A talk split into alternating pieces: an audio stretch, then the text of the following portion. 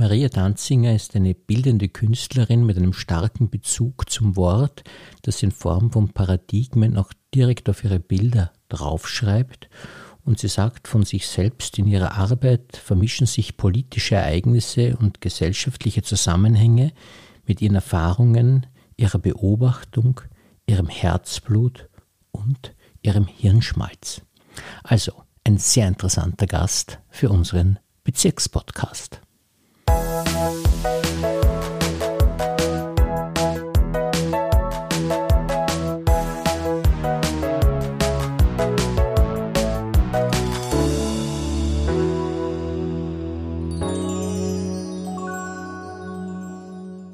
Herzlich willkommen, liebe Frau Danzinger, und vielen Dank, dass Sie sich für uns Zeit genommen haben. Guten Morgen, Herr Netsch. Danke, dass ich hier sein darf. Ja, Sie sind eine sehr interessante Frau, weil man hört sie gleich doch ein bisschen, hört man es in Ihrer Aussprache, dass Sie aus Ungarn kommen. Das ist immer sehr schön für uns Österreicher, wenn man so ein heimeliges Gefühl, die alte Heimat sozusagen. Für Sie ist es aber nicht ganz so gewesen. Sie haben so diesen Ost-West-Konflikt schon ein bisschen als Mensch miterlebt. Ja, also ich bin vor über 50 Jahren durch Heirat nach Wien gekommen und das war schon eine andere Welt, was ich hier erlebt habe. Also in Ungarn, das war alles viel einfacher, äh, ja, einfach kleinkarierte als hier. Und hier habe ich dann gleich Kinder gekriegt und das ist dann wieder schwer zum Eingewöhnen gewesen, ja, und ein Autofahren und ja, es war, es war ein, ja, interessante Zeit, sagen wir so. das spiegelt sich auch in Ihren Themen wieder, die Forderung, sagen wir mal, bis zur Überforderung der Frauen. Ist es in Ungarn doch ein anderes Lebensgefühl, weil Sie sagen, Sie haben das so erlebt, dass es der Wechsel von Ungarn nach Österreich doch ein bisschen stressig war? Ist, es, ist das Lebensgefühl anders in Ungarn? Nein, es ist die Weltanschauung war anders. Was man von Leben erwartet oder diese Kommunismus prägt einen Menschen. Das kriegt man, glaube ich, nicht mehr weg.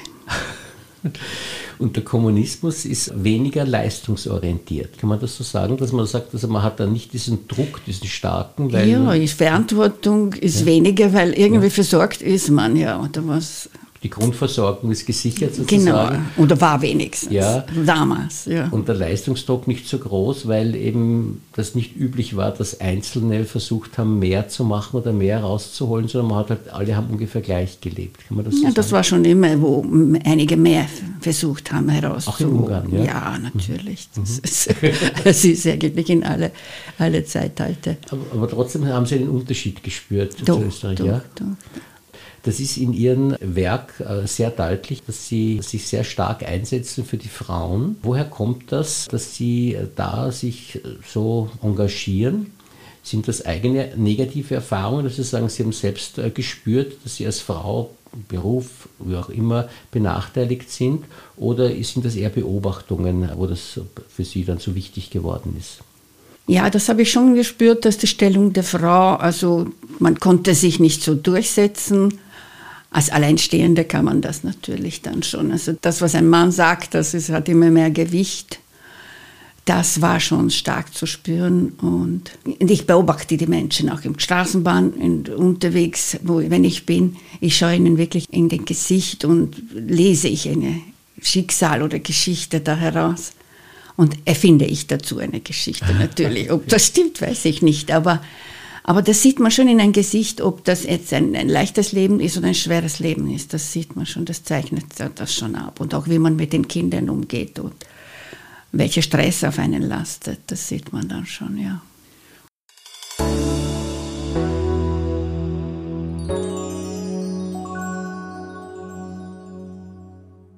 Haben Sie die Kindererziehung auch als Stress erlebt, als Überlastung der Frau, weil man vom Mann weitgehend alleingelassen wird und alle Aufgaben eigentlich selbst erfüllen muss? Nein, das habe ich nicht, weil ich äh, nicht wirklich voll berufstätig war und mein Mann Unternehmer.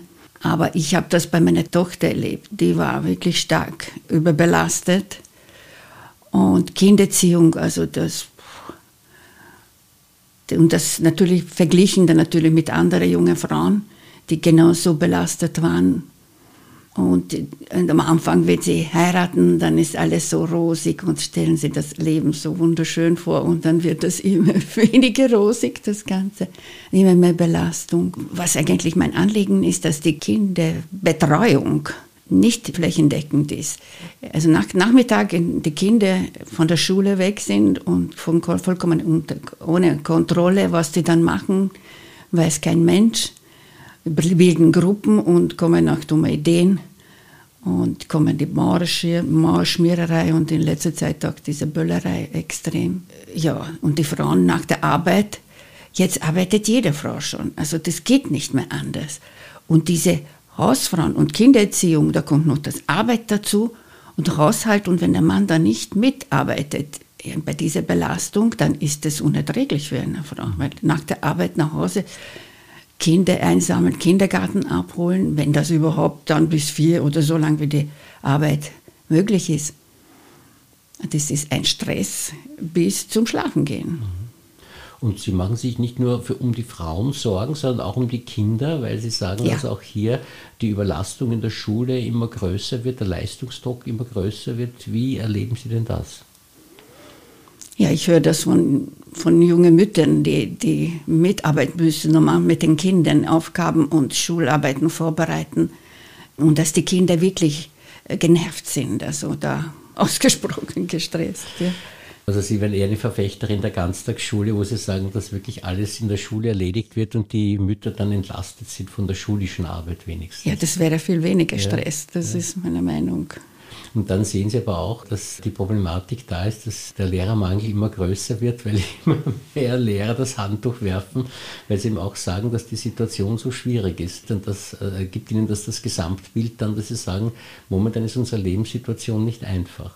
Ja, wenn die Frauen nämlich Nachmittag in aller Ruhe arbeiten könnten, dann wäre der Lehrermangel weniger ein Thema und, und Kindergarten. Und da könnten die Frauen Nachmittag in, arbeiten. Auch ein Lehrer kann nicht mittags nach Hause laufen und um die Kinder kümmern. Ne? Das geht sie nicht so. Genau, ja, aber das Problem ist, dass die Lehrer halt von der Schule weglaufen, weil sie sagen, sie halten es nicht mehr aus. Ach, das ist ja so. Das ist, weil auch das immer schwieriger wird und deshalb gibt es immer weniger Lehrer, die diesen Job machen wollen und immer weniger Kindergartenplätze, weil immer weniger Leute in den Kindergarten arbeiten gehen wollen. Das schafft diese ganzen Probleme, die sie wirklich sehr deutlich sehen und darauf aufmerksam machen. Und sie machen sich auch um andere Dinge Sorgen, nämlich beispielsweise auch Blackout und solche Dinge, die jetzt auch immer mehr Thema werden. Die lassen alle über uns, die Corona, Krieg und Inflation und Blackout. Auch das ist ein Problem, was noch vorher sagen wollte, dass ich die, dass viele Kinder sehe ich so, dass sie eigentlich gar nicht erzogen werden, also oder schlecht erzogen werden oder nicht konsequent erzogen werden. Das ist dann natürlich in der Schule schwieriger, zu Hause mehr Stress und was wird dann später mit denen. Das ist eben auch schon ein Ergebnis dieser Überlastung der Frauen, genau. nicht, dass sie eben das nicht hinkriegen und in der Schule, man kriegt es nicht hin. Also das sind äh, Probleme und man sagt immer, Künstler sind so wie Seismographen einer Gesellschaft und sie spüren das also ganz genau, dass es hier momentan wirklich eine krisenhafte Situation gibt, die auch natürlich jetzt durch Corona und Krieg und äh, Energiekrise natürlich noch verstärkt wird. Wie spiegelt sich das in Ihrem Werk jetzt wieder? Ich bin mir gar nicht so sicher, weil auf den ersten Blick würde man nicht sagen, Sie sind eine bildende Künstlerin, aber in gewisser Weise sind Sie auch eine Sprachkünstlerin, weil Sie ja auch äh, Paradigmen aufstellen, wo Sie sehr pointiert und präzise Ihre Meinung sagen und die teilweise auch dann auf die Bilder draufschreiben und äh, dadurch die Aussage noch verstärken. Aber Sie sehen sich doch wahrscheinlich mehr als bildende Künstlerin, oder wie, wie, wie würden Sie sich das selber einstufen? Das ist eigentlich ein so ein Bedürfnis von mir, dass ich gar nicht frage, was dahinter steckt. Also ich habe Eindruck gemacht vor vielen Jahren, das allererste, Frau tut, was man kann mit ein ein. Und dieser Druck ist eine Zeit lang in der Lade gelegen und wie es mir wieder in die Hände gekommen ist, dann habe ich mir gedacht, eigentlich kann man schreiben, Frau tut, was Mann kann mit zwei ein und Mann tut, was Frau kann. Und so ist es von einer den anderen gekommen und immer mehr Themen konnte ich in diese fünf Wörter hinein komprimieren. Und das ist dann ausgedehnt worden auf Ego und wer tut was und wer will was und was will einer, was will der andere und was will der Ego, wie weit gehe ich dem Ego nach. Und das ist dann natürlich auch politisch ausgedehnt, nicht nur mehr in der kleinen Gemeinschaft der Familie, sondern in Gesellschaft auch. Und dann Krieg natürlich und Corona, das sind alles äh, Sprüche in diese früh, manchmal hat gereicht fünf Wörter und manchmal mussten mehr sein und die sind emotional natürlich sehr aufgeladen. Und diese Linolschnitte sind eingefärbt auf ein Zeitungspapier von der Zeit, auf entsprechende Zeitungsartikel gedruckt. Da spricht zu uns der Zeitungsartikel, das Bild, weil das Bild ist immer dabei, und mein handgeschnitzter Druck. Und das habe ich gehofft, dass es aufrüttelt. Ich habe eine Ausstellung gemacht und das ist dann natürlich sehr gut angekommen. Aber die Sprüche berühren so tiefe Wunden, dass nicht lange aufhaltet. Das schaut man gern wieder weg, obwohl man das auch einen selber betrifft.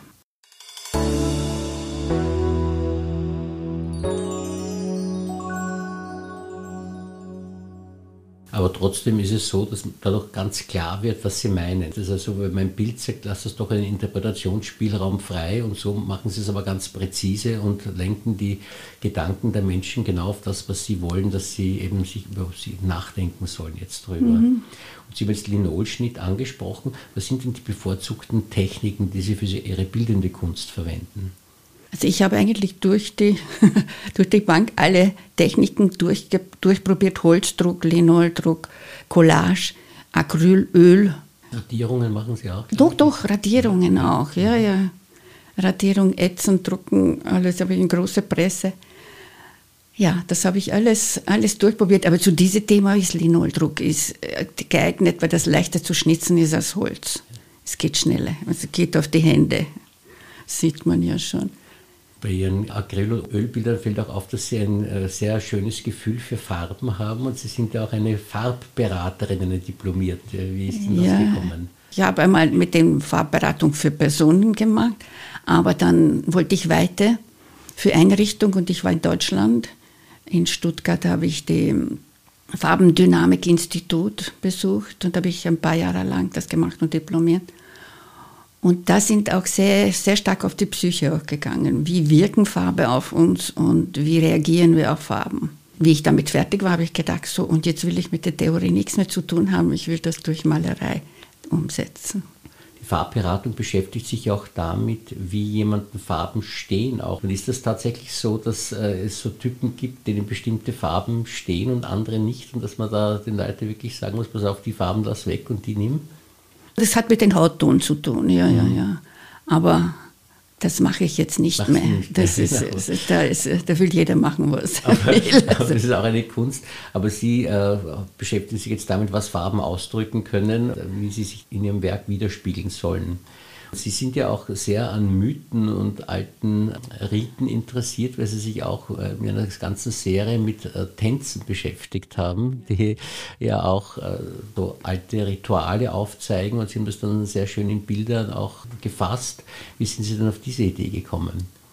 Tanz des Lebens war das, ja. ja. Das sind Holzdrucke, habe ich in dieser Zeit gemacht und also gefundene Holzstücke und, und auch die Holzmaserung mit Einfärben und Drucken auf Papier und das, das war schon so archaisch. Und die Figuren dazu, die in verschiedenen Ausdruck haben, Freude oder äh, Ritual oder auch, da gibt es auch eine Frau, die ein Kind trägt. Wie bin ich auf die Idee gekommen? Tanz des Lebens. Also ich wollte etwas Positives ausdrucken weil eine Freundin von mir, der Tanz des Todes oder irgend sowas hat sie gemacht und das war so ein Gegenpol dazu. Eine Lebenskraft spiegelt sich in dem Tanz wieder, in den Bildern dann auch wieder, wie Sie das sehr schön dargestellt haben. Ja, das kann ich mir vorstellen, dass das vielen Leuten Mut und Energie auch gibt, wenn sie sich diese Bilder anschauen und äh, und sie ähm, beschäftigen sich auch immer wieder mit so, allgemeinen Themen, wie eben die Mythen, aber auch dann mit ganz konkreten Zeitthemen, nicht nur das, was wir schon besprochen haben, sondern sie haben auch eine Serie gemacht so, äh, zum Jahrtausendwechsel sozusagen, Jahrtausend, wo sie sich eben überlegt haben, was da jetzt eigentlich äh, für Änderungen auf uns zukommen. Was waren denn da Ihre wesentlichen Gedanken?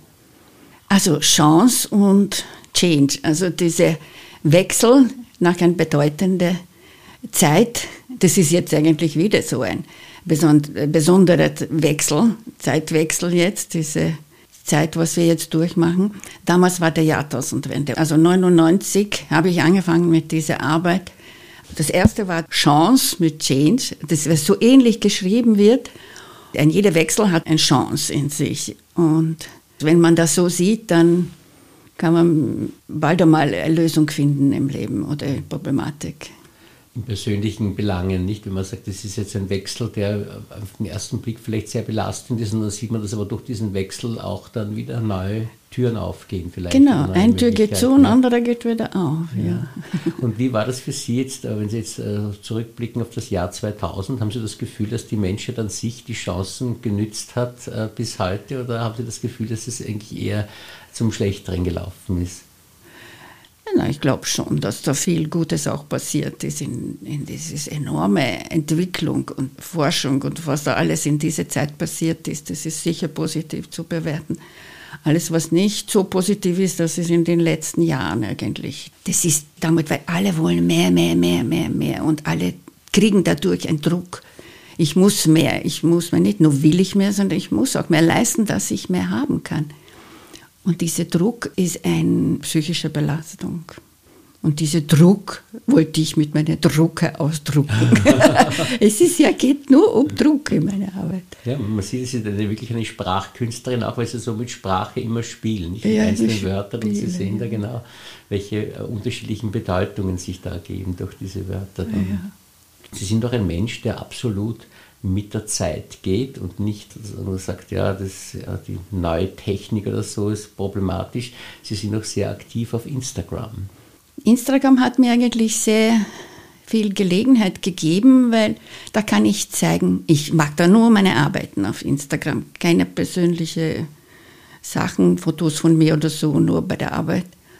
Und ich kann ja auch mit Reels zeigen, wie ich arbeite, wie mein Atelier ist und was man in meinem Atelier sind die Bilder ausgestellt wie in einer Ausstellung. Es kann natürlich besucht werden. Und es ist sehr schön, die Reaktionen zu erleben. Da kriegt man Feedbacks, Likes und diese Feedbacks sind manchmal wirklich berührend. Also das gibt mir natürlich Bestätigung und Motivation weiterzumachen. Sie nützen die Medien nicht, weil andere sagen, entweder wehren sie sich dagegen oder sie fühlen sich auch überlastet dadurch, weil sie sagen, es macht so einen Druck, wenn man dann immer was posten muss oder so, aber sie kommen da sehr gut offensichtlich zurecht. Ich habe mir Hilfe geholt. Also ja. das habe ich mir erklären lassen und bei Instagram bin ich eigentlich erstaunlich schnell zurechtgekommen. Ja, wenn man sich mal mit der Materie beschäftigt, sieht man, es ist gar nicht so kompliziert. Ja, man muss in Übung bleiben, dann geht das. Ja, genau. Was haben Sie für Pläne in der Zukunft? Jetzt ist ja so ein Künstler, eine Künstlerin, denkt ja schon immer dann, was mache ich als nächstes Projekt? Haben Sie da irgendwas schon vor Augen, was Sie jetzt äh, als nächstes planen? Also meine Arbeit mit Linoldruck und auf Zeitungsdrucken und mit Zeitungsthemen oder mit den Ereignissen, was in der Welt passiert, das mache ich natürlich weiter. Ich habe ja einige in der Arbeit und einiges ist noch gar nicht auf meiner Webseite. Die mache ich weiter und außerdem ist ein Katalog in Arbeit. Und mit diesem Katalog möchte ich mich dann bewerben an solchen Stellen, wo ich meine Arbeit in die Öffentlichkeit bringen kann. Also, dass viele Leute das sehen und dann darüber nachdenken können. Das heißt nicht nur jetzt äh, digitale Darstellungen ihrer Arbeiten, sondern dass sie auch konkrete Ausstellungen machen oder so ja, ich komme entgegen, den Menschen mhm. entgegen, damit sie das noch äh, mehr bereit sind, das aufzunehmen oder Zeit nehmen, das mhm. zu, durchzudenken. Weil das ist, in einer Ausstellung haben viele gesagt, das ist so eine komprimierte Aussage, da müsste man viele Stunden verbringen. Und so kann man das so peu à peu mhm. mit jedes Mal ein Thema, was einen selber betrifft, dann durchdenken.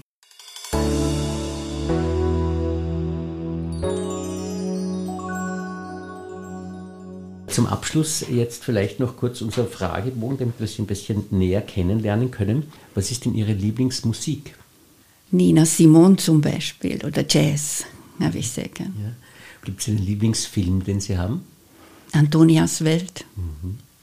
Ein Buch, das Sie empfehlen könnten?